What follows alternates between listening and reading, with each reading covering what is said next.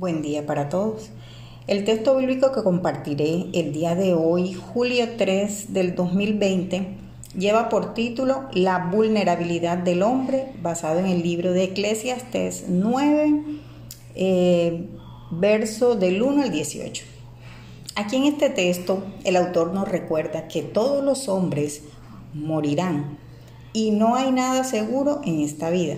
Primeramente nos recuerda que la muerte es para todos los seres humanos. Esto quiere decir que lo único que tenemos seguro es la muerte.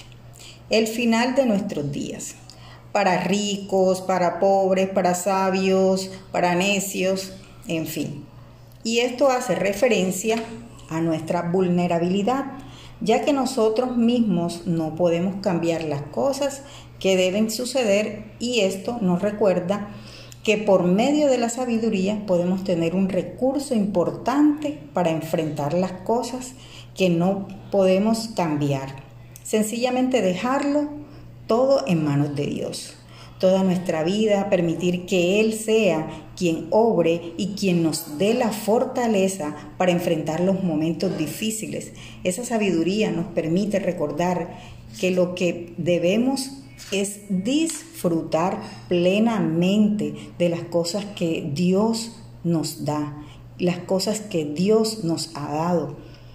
Eh, como conclusión, ante la vulnerabilidad, ante lo imprevisto, lo único seguro es que nosotros podemos como consejo, disfrutar la vida, disfrutar de nuestra familia, amando a mi pareja y disfrutando la vida completamente llena de amor con Él. Disfrutar de mis hijos, disfrutar de lo más simple, disfrutar de, de una rica comida, disfrutar de mi ropa, disfrutar de mi casa, disfrutar del trabajo honrado que Dios ha puesto en nuestras manos reconocer aquellas cosas que no dependen de nosotros. Lo que tenemos, los que tenemos sabiduría, sabemos que todo esto está en manos de Dios y en sus manos está seguras.